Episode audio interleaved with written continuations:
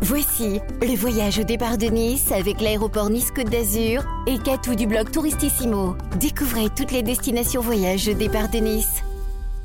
Radio Émotion présente Air Podcast, le podcast voyageur au départ de l'aéroport Nice-Côte d'Azur. Je suis Catou, je serai votre guide de voyage audio pour vous faire découvrir des destinations hors des sentiers battus à la rencontre du monde et des locaux. Pour ce nouvel épisode d'Air Podcast, je vous emmène dans la ville la plus chaleureuse, la plus envoûtante et la plus magnétique, à cheval entre l'Europe et l'Asie.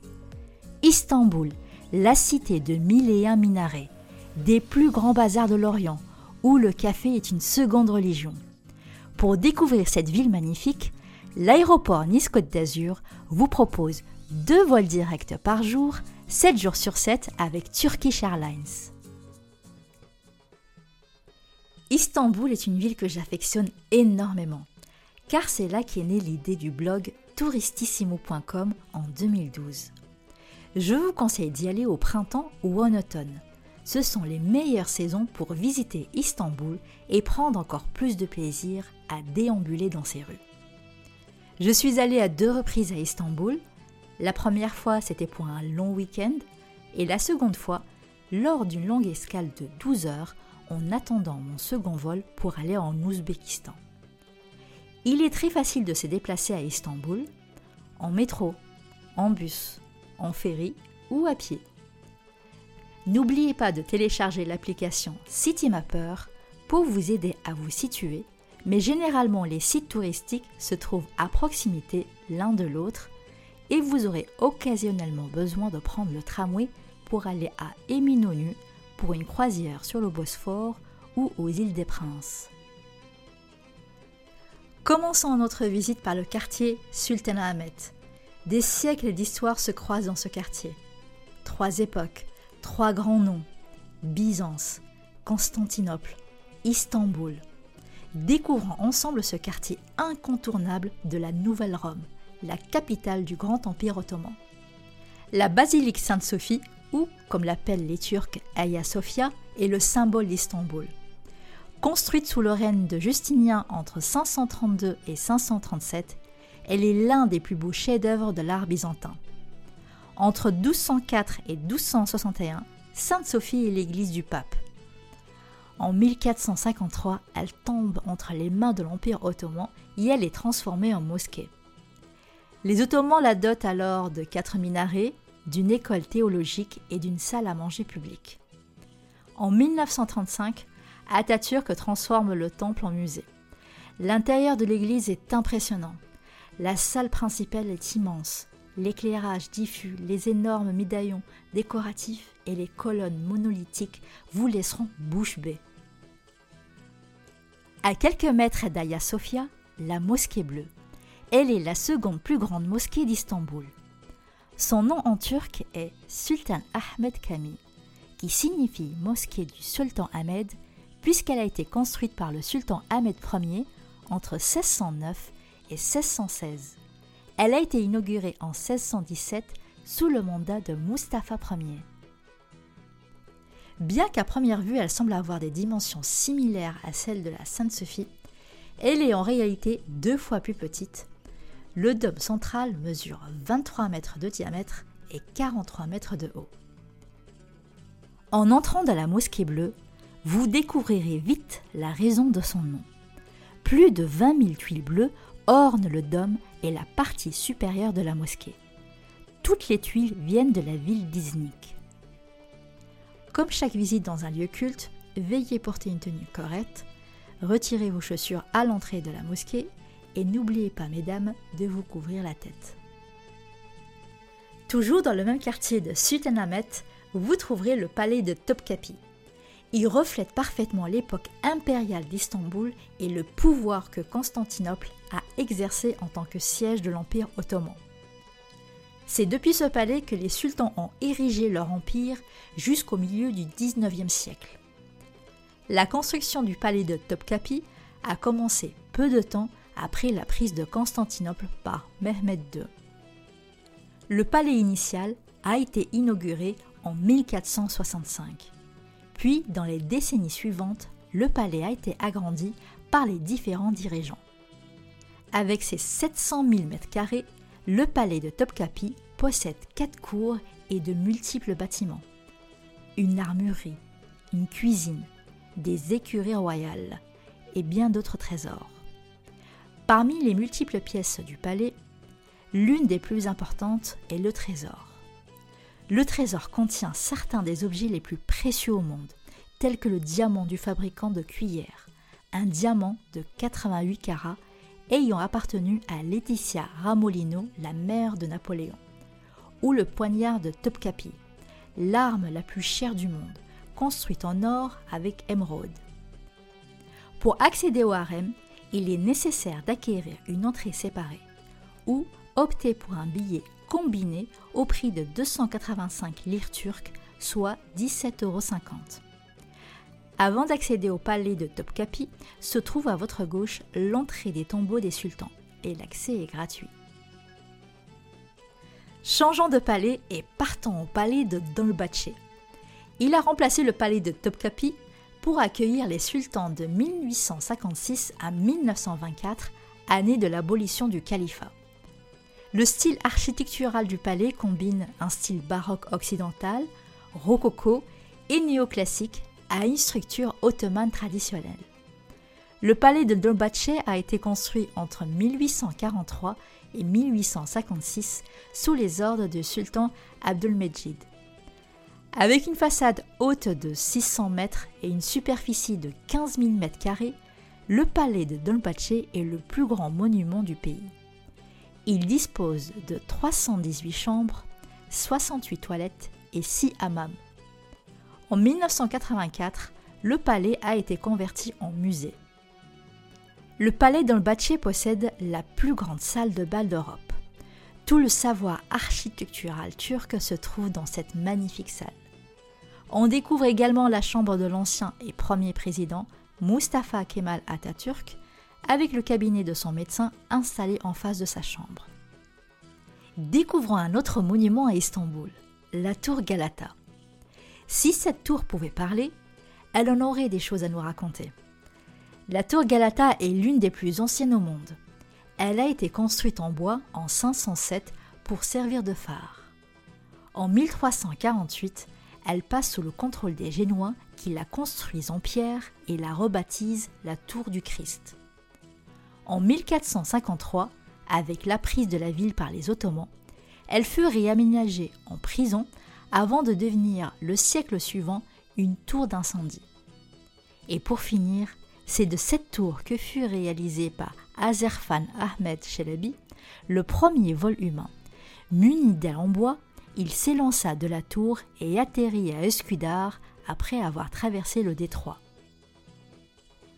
En déambulant dans les rues, non loin de la tour Galata, se trouve le quartier des musiciens tendez l'oreille et laissez-vous enivrer par l'odeur du café qui vous fera pousser les portes d'un des établissements et pas n'importe lequel. Le café en Turquie est une seconde religion. Traditionnellement, on enseigne aux jeunes l'art de la préparation du café pour le jour où les prétendants demanderaient leur main. La tradition raconte que si le café est salé, la jeune fille n'est pas intéressée par son prétendant. Au contraire, si le café est servi très sucré, elle accepte la proposition. En plus de toute cette symbolique associée aux relations sociales, on lit la bonne aventure dans le mar de café. Oui, oui, il est possible de lire son avenir dans son café. Il s'agit d'une méthode spécifique. Après avoir bu votre café, retournez la tasse et laissez reposer 10 minutes. Posez une pièce si votre vœu concerne une rentrée d'argent ou une bague si vous souhaitez vous marier. Si la soucoupe colle à la tasse, il est inutile de faire lire votre avenir, votre vœu se réalisera. L'usage veut que le prédicateur prononce la formule que l'avenir soit conforme à tes vœux. Si l'aventure vous tente, les cafés de diseuses d'aventure se trouvent non loin de la place Taksim. Il faut débourser 8 euros. Pour acheter le meilleur café, il faudrait prendre le tramway et vous arrêter à Eminonu, point de départ des croisières sur le Bosphore, mais aussi l'entrée du bazar égyptien. allez chez Mehmet Effendi. La file d'attente est longue, mais le service est très rapide. Ce n'est pas pour rien que le café turc est inscrit depuis 2013 sur la liste représentative du patrimoine culturel immatériel de l'humanité. Il se boit sucré ou parfumé à la cannelle ou à la cardamone. En continuant votre balade dans le bazar égyptien, retrouvez la magie de l'Orient. Les parfums des épices chatouilleront vos narines et vos yeux seront attirés par les loukoums à la rose ou fourrés à la pistache ou aux amandes. Il y en a pour tous les goûts. Je vous conseille d'en acheter en vrac pour la fraîcheur et la douceur de ces gourmandises. Puisqu'on est encore à Éminonu, embarquons à bord d'un bateau et partons visiter les îles des Princes. Elles constituent un havre de paix dans Istanbul, un endroit parfait pour se ressourcer et profiter de la nature. Allez-y un jour en semaine, car pendant les week-ends, elles sont prises d'assaut par les citadins. Les îles des Princes doivent leur nom au fait que durant la période byzantine, on exilait dans des monastères les membres de la famille impériale et les aristocrates disgraciés. Aujourd'hui encore, vous y trouverez de nombreuses villas de style victorien. L'un des aspects intéressants des îles des Princes est que l'archipel constitue un véritable brassage ethnique et culturel. Chaque île a une communauté religieuse majoritaire. Kinalada, a été le lieu de villégiature des évêques arméniens et des Arméniens d'Istanbul. Burgazada était un village des pêcheurs grecs. Eibeliada était l'île des Turcs et de la bourgeoisie grecque de Constantinople. Et enfin, la plus grande île, Buikada, était prisée par les Juifs et les Européens d'Istanbul, bien que chaque communauté y soit présente. Rien n'est mieux qu'un guide local pour vous parler plus amplement d'Istanbul. Nassouf et moi sommes rencontrés il y a quelques années sur les réseaux sociaux. Après six heures au téléphone à parler d'Istanbul et de notre approche du tourisme, on y est devenus des amis. Bonjour Nassouf, peux-tu te présenter et présenter ton agence Turcap? Bonjour, je m'appelle Nassouf, je suis originaire de la Cappadoce en Turquie. Je suis un guide professionnel et le fondateur de l'agence de voyage Turcap. Notre siège se trouve à Istanbul et nous organisons des voyages sur mesure et privatisables partout en Turquie. Je tiens d'abord à remercier Kato de m'avoir invité à cette émission spéciale Istanbul, qui est l'unique ville située à cheval sur deux continents grâce au Bosphore. Le Bosphore d'Istanbul est le détroit qui sépare les deux mers au nord-ouest de la Turquie et elle est la frontière naturelle du continent européen. C'est quoi pour toi une journée type à Istanbul? Pour moi, une journée type à Istanbul commence d'abord par connaître le Bosphore, sa signification et son importance géographique. Brièvement, le Bosphore est l'un des deux passages entre la mer Noire et la mer Égée, ainsi que la mer Méditerranée. Sa longueur est d'environ 30 km et il existe aujourd'hui trois ponts suspendus et deux tubes tunnels.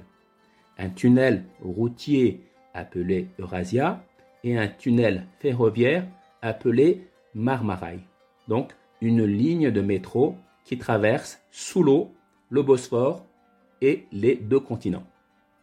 Après avoir connu le Bosphore, il est temps de connaître la ville historique appelée Byzance dans le premier millénaire avant Jésus-Christ, depuis le 7e siècle pendant la période grecque, Constantinople dans le premier millénaire après Jésus-Christ, depuis le 4e siècle pendant la période romaine, et finalement Istanbul dans le second millénaire depuis le 15e siècle pendant la période ottomane et turque. Suite à ce petit résumé géographique et historique de la ville la plus peuplée de l'Europe qui dépasse 16 millions d'habitants, nous allons commencer la visite des incontournables par la Sainte Sophie construite au VIe siècle. Un chef-d'œuvre qui a servi comme église principale de l'Empire romain pendant 9 siècles, mosquée principale de l'Empire ottoman pendant 5 siècles et musée pendant presque un siècle dans la République de Turquie. La visite continue par la mosquée Sultan Ahmed du XVIIe siècle qui a donné son nom au quartier et qui est connue sous le nom de la mosquée bleue en raison de la couleur de ses faïences intérieures. Elle est la seconde plus grande mosquée ottomane à Istanbul après la mosquée de Soliman le Magnifique. Pour terminer les incontournables de la ville historique, il faut visiter le palais de Topkapi qui domine le Bosphore et découvrir le Grand Bazar qui est considéré comme le premier centre commercial du monde. Je conseille d'entrer dans le Grand Bazar par la porte Payazite et marcher vers le Bosphore pour terminer la visite dans le marché aux épices. Le meilleur moment de la balade en bateau sur le Bosphore est en fin de journée pour admirer le coucher de soleil sur la presqu'île historique au retour du bateau depuis le deuxième pont suspendu. Que conseillerais-tu de faire le soir à Istanbul? En ce qui concerne le soir et les visites hors des sentiers battus, dans la journée, vous pouvez visiter la citerne basilique qui date du VIe siècle, une citerne d'eau restaurée en musée. Ensuite, marchez vers le pont de Galata pour prendre le bateau public afin de vous balader dans le quartier Balat où vous serez fasciné par les petits artisans, les édifices religieux, les maisons ottomanes et les ruelles colorées. Personnellement, je conseille deux lieux pour passer la soirée. Premièrement, la ruelle Istiklal pour les piétons qui relie la place Taksim à la tour de Galata pour marcher, déguster et passer une soirée animée dans un quartier populaire où vous avez de tout pour tous les goûts. Deuxièmement, le quartier de Karaköy et Galata pour marcher vers le nouveau port et centre commercial du Bosphore. Mon lieu préféré pour marcher dans une ambiance où l'ancien et le nouveau se marient parfaitement, c'est Karaköy et Galata. Pour terminer avec la gastronomie et la cuisine turque, je vous conseille de tester deux différents types de restaurants. Des restaurants réputés pour leur cuisine et des restaurants pour leur vue magnifique sur Istanbul. Teşekkür Edim Nassouf pour tes conseils. Restez jusqu'à la fin de l'épisode car Nassouf a une surprise pour vous.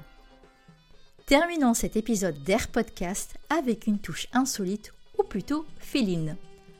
Plus vous vous baladerez à Istanbul, plus vous verrez des chats partout. Ils sont incrustés au décor stambouliote. On compte entre 50 000 et 100 000 chats à Istanbul. L'une des raisons pour lesquelles les chats sont si bien traités peut bien être liée à l'islam. Les chats sont considérés comme des animaux rituellement propres et autorisés à entrer dans les maisons et les mosquées. Les chats stambouliotes ne sont pas adaptés à une vie domestique, contrairement à nos matous de maison. Il y a beaucoup de références au prophète Mahomet et au chat qui l'aurait sauvé d'une morsure de serpent venimeux. On raconte aussi comment sa chatte Moueza s'endormait sur le bas de son habit. Quand il devait partir pour la prière, il préférait couper le tissu plutôt que la réveiller. Ainsi, l'attachement du prophète pour Moueza serait à l'origine du respect que les fidèles de l'islam portent au chat. Je vous conseille le film Kidi, qui veut dire chat en turc, et découvrez la vie de sept chats à Istanbul.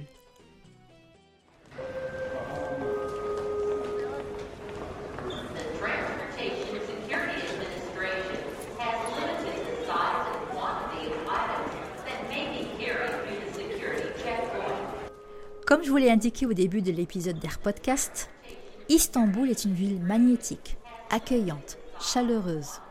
Il vous serait très facile de vous faire des amis et l'envie d'y retourner encore et encore pour découvrir cette ville. Chose promise, chose due. Nassouf de l'agence Turcap vous propose une remise de 5% sur l'excursion de votre choix et vous offre en plus une des deux activités soit assister à un spectacle des derviches, soit un dîner avec une vue magnifique. N'hésitez pas à préciser lors de votre réservation le code NISTANBUL.